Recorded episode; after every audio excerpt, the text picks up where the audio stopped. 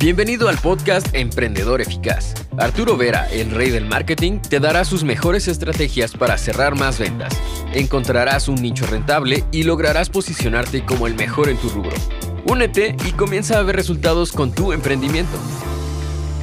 No estamos en un mercado paradisiaco, ¿no? No estamos en un mercado donde todos podemos convivir en modo, digamos, transparente, en modo tranquilo. No hay mercado para todos muchas veces. Significa muchas veces que un cliente potencial o es cliente de la competencia o es cliente tuyo. Entonces, entender de que estamos en un mercado hiper competitivo nos hace entender de que estamos efectivamente en una, una guerra, ¿ok? Una guerra de precios, una guerra de productos, una guerra por la atención del cliente, una guerra a 360 grados. Y cuando estamos en guerra, ok, tenemos que ejecutar estrategias técnicas que vayan un poco más allá de lo convencional, ok, que vayan un poquito más allá de la, de la normalidad se podría decir. Lo que les voy a compartir son principios de marketing que si pueden ejecutar y ejecutan, no tienen frenos, no tienen, no hay crisis, no hay competencia que tenga porque se transforman rápidamente en líder para un nicho de mercado y se transforman en referencias en el rubro, en el sector, en la industria. Entonces, cuando hablamos de la guerra de marketing, podemos iniciar con este principio. Este primer principio nos dice que en la guerra no hay reglas. ¿Qué significa? Y aquí les va el primer concepto. Espero que esto les, les sea, logren comprender lo que está de fondo. Vuestro éxito empresarial es proporcional a la cantidad de reglas, de leyes que violan, que rompen en vuestro sector, en vuestro rubro. Si ustedes están en un rubro, en un sector, en una industria, la industria en la cual se encuentran ustedes tienen reglas, hay coordenadas, hay patrones, hay protocolos que alguien ha estipulado, leyes muchas veces no escritas, que alguien ha puesto allí y que todos los emprendedores que hacen parte de un determinado rubro ejecutan. Y todos, sin motivo alguno, tienen miedo de violar reglas. Ejemplo, hace algún tiempo, hace un, par de meses, hablé con una, un abogado que quería generar ventas, quería aumentar su, su, su marketing, quería, lógicamente, el consejo número uno que le di es, utiliza tu marca personal. ¿Eres realmente un experto? Sí. ¿Hay algún tipo de nicho que puedas de repente especializarte? ¿Solamente divorcio? ¿Solamente mm, procesos para menores? ¿Hay algún...? Sí, ok. Inicias a utilizar tu marca personal. La primera cosa que me dijo es, sí, pero en mi país no hay abogados que hagan marca personal. Si como nadie lo está haciendo en mi rubro, en mi sector, pienso que se ha equivocado. El punto es que si tú obedeces a las reglas de marketing que alguien ha impuesto o un modo de hacer negocios que alguien ha en alguna forma estipulado, nunca vas a poder salir, sobresalir del promedio de los que hacen negocios en ese rubro. Espero comprendan este concepto. Hablamos de reglas de marketing. Arturo, pero en mi rubro, en mi país, siempre se trabaja en esta forma. Ok, pero nadie te prohíbe de hacer cosas diferentes. Arturo, en mi país nadie salsa sus precios. Perfecto, haz marketing para que puedas alzar tus precios. Son los mismos presupuestos de cinco años atrás cuando hemos salido con este proyecto y le decía a muchísima gente, inicien a hacer videos en redes sociales, inicien a subir contenidos de valor. Arturo, no, aquí nadie hace esto. Ahora es normalidad. Pero cinco años atrás, el empeño estaba en convencer a la gente que tenían que hacer cosas diferentes a lo que estaban acostumbradas a hacer. Miren, normalmente las, marcas, las empresas que crecen hacen cosas que no existían antes. Han unido servicios, cosas diferentes y han creado conceptos nuevos. El problema es que muchas veces los emprendedores, o por miedo al fracaso o el que dirán, no salen de los márgenes que alguien ha estipulado.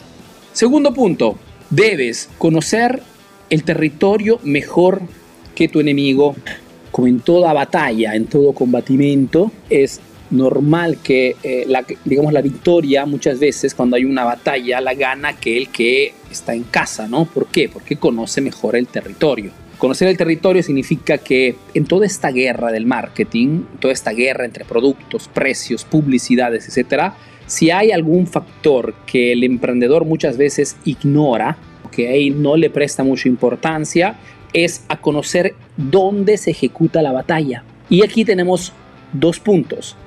La batalla del marketing se combate, uno, en el mercado, comprendiendo el consumidor, cuál es su proceso de compra, por qué compra el producto.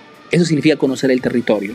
Lo que les quiero decir es de que muchas veces vendemos productos, servicios, con un ángulo de presentación equivocada. Y aquí hablamos del método ADA, ¿no? el ángulo de ataque. Si no conocemos nuestro territorio, no conocemos qué cosa quieren los clientes realmente o cuál es el motivo principal por el cual un cliente compra un producto como el mío, estoy tratando de venderle a todo el mundo. Tengo que conocer el territorio para entender cuál es realmente esa palanca emocional, ese dolor, esa necesidad, exigencia, deseo el cliente está buscando a través de mi producto. Acuérdense siempre los tres macromercados, todo lo que vendemos puede ser algo que hará que mi cliente gane más dinero o ahorrar dinero, tiene que ver con mejorar su salud o tiene que ver con mejorar sus relaciones, ¿ok? O la diversión, el divertimiento. Son, ¿Qué cosa quiere realmente mi cliente con mi producto, mi servicio? Esto me permite poder ser mucho más incisivo en eh, lo que tiene que ver la comunicación, el marketing. Acuérdate que el marketing, acuérdense que el marketing es siempre comunicar la solución correcta al cliente correcto. Y si por una parte tengo que entender en el territorio qué cosas que realmente quiere mi cliente, por otra parte tengo que entender que muchas veces la guerra no se combate en el territorio, en el mercado, sino que se combate en la mente del cliente. Porque es aquí adentro en la mente del cliente que toma sus decisiones. Entonces, saber también cómo es que el cliente toma sus decisiones es fundamental para poder corregir mi marketing. Y son cosas que muchas veces el, el emprendedor no se pregunta. ¿Por qué? Porque vende el producto, el servicio siempre estando detrás a esas reglas, a esos modos de vender que siempre se han utilizado en ese sector o ese rubro. Y el emprendedor muchas veces hace resistencia. ¿Cuántas veces a cuántos emprendedores ha aconsejado? Abre una tienda online y trata de vender tu producto tú también a través de Internet. No, pero Arturo, eso no se vende aquí en mi país en Internet. Entonces estamos siempre tratando de mantener un modelo de negocio que muchas veces es obsoleto. Entonces conocer el territorio significa esto. A diferencia de la competencia que trata de hacer negocios vendiendo en forma tradicional, ¿qué cosa puedo modificar en la forma de vender a nivel de comunicación, a nivel de presentación, a nivel de experiencia de compra? ¿Qué cosa puedo hacer más para que ese cliente me vea como la opción número uno?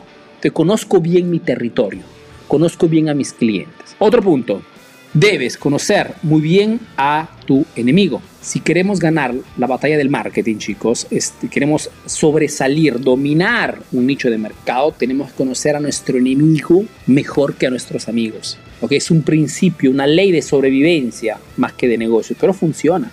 si quiero que mi competencia no damnifique mi empresa, que no condicione mis ventas, que no se lleve a mis clientes, tengo que saber perfectamente qué diablos hacen para atraer clientes, qué cosa proponen, cuáles son sus promociones, qué tipo de trato dan al cliente, le dan algún regalito, lo llaman, lo contactan, tienen una lista de contactos, mandan correos electrónicos, tienen un grupo de WhatsApp, un grupo de Facebook, cómo se mueve, tengo que conocer todo de mi enemigo metafóricamente siempre estamos hablando. Saber la diferencia entre competencia directa, competencia indirecta. Competencia directa es la competencia que está de repente de frente de mi tienda, de mi consultorio, de mi punto de venta. En la competencia indirecta son competencias de repente que no están cerca, pero que igualmente venden productos similares o iguales a los que yo vendo. Entonces, tengo que conocer todo de ellos para poder enfatizar las debilidades de esos tipos de competencia y enfatizar mis fortalezas. Es muy importante esto. Muchas veces cuando un emprendedor quiere ejecutar cambios, no sabe contra quién está compitiendo. Es un error muy grave que muchas veces te lleva a no saber cómo moverte. Que no significa atención, ¿eh? no significa tampoco estar siempre detrás de la competencia. La competencia es solamente un dato, pero es un dato que tienes que conocer perfectamente. Hace parte de esas, esas tareas de quien es dueño de negocio. Acuérdense que quien tiene una empresa, un negocio, tiene dos responsabilidades. Ustedes que me están tienen dos responsabilidades, la innovación y el marketing.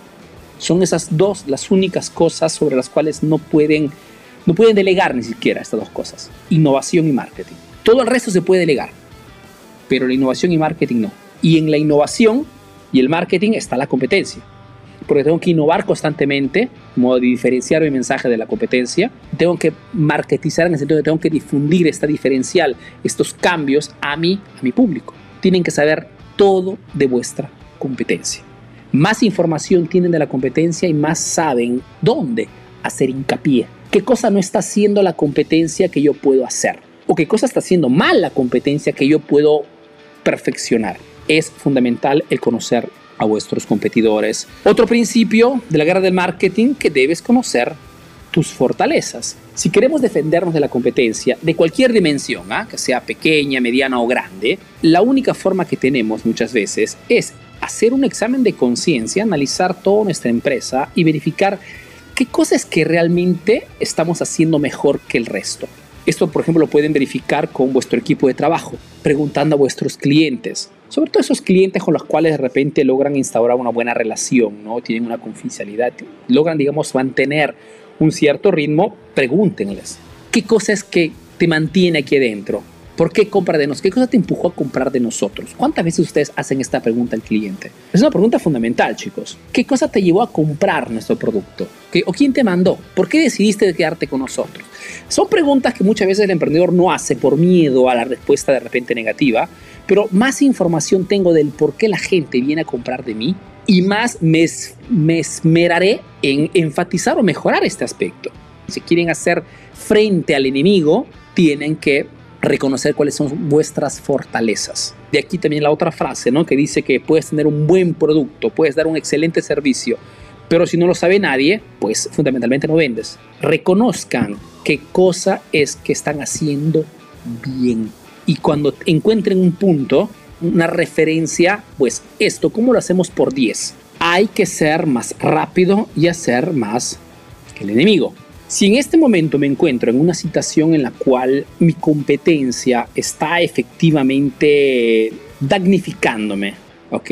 Me encuentro en una situación en la cual la competencia se ha vuelto un problema, se ha vuelto una situación insostenible. ¿Por qué Arturo? Porque me copia los contenidos, porque se, se, está llevando a mis clientes, porque me ha copiado los precios, me copia en todo, estás en esa situación terrible, además de todo lo que hemos dicho en antes, que tienes que conocer muy bien a tu competencia, tienes que enfocarte en las cosas importantes, ¿eh? tienes que entrar en el concepto de que es difícil que superes a alguien si no duplicas su velocidad, si no duplicas la intensidad de trabajo.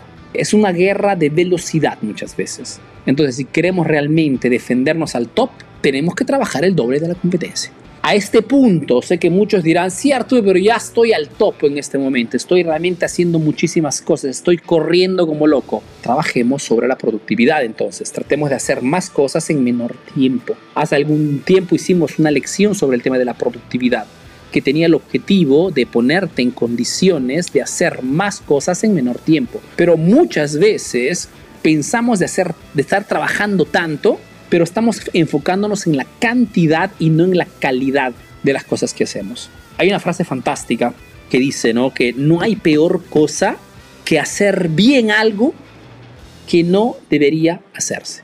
Una frase genial que te, como que te cachetea, ¿no? No hay peor cosa de hacer, una, de, hacer bien algo que ni siquiera debías hacer. Y esa es la condición de muchos emprendedores, que hace, se esmeran todos los días en hacer cosas que o no deberían hacer porque no les compete, porque no tienen nada que ver con el marketing innovación, o son cosas simplemente que podrían delegar y muchas veces tienen al equipo, pero no lo hacen porque tienen miedo de confiarse, porque están siempre pensando de que como hago yo las cosas, no las hace nadie. Mi equipo no tiene ganas de trabajar. Creencias limitantes que te tienen siempre a hacer cosas que no deberías hacer. Entonces, si quieres realmente ser mejor que tu competencia, delega con tranquilidad Arturo, pero mi gente, ok, hay, hay, otro problema de selección de equipo de trabajo, pero el marketing no tiene nada que ver. La condición normal es el de que tú como dueño de empresa tienes que soltar más cosas posibles para poder superar a tu competencia, haciendo más cosas en menor tiempo. ¿Qué cosas, Arturo? Innovación y marketing. ¿Cómo podemos innovar nuestra oferta, nuestro producto, nuestro servicio? ¿Qué cosa podemos añadir? ¿Qué eventos durante el año, de repente fiestas patrias, el Día de la Madre, qué eventos durante el año podemos utilizar para engancharnos y lanzar alguna promoción o una oferta? Innovación tiene que ver mucho también con el tema de los clientes. ¿okay? ¿Qué estamos haciendo para esos clientes que ya compraron, que ya nos dieron la confianza y no estamos comunicando con ellos? ¿Cómo podemos hacer? Mandamos un correo electrónico, creamos un grupo privado, un VIP, creamos una fidelity card solamente para ellos, hacemos una llamada de cortesía. ¿Qué hacemos? O sea, tú, tú, tú, vuestra, vuestra atención debe estar allí, no en otras cosas. Innovación constantemente de la oferta para superar la competencia, en todo y por todo. ¿Cuáles son los canales que estamos utilizando en este momento para hacer contenidos?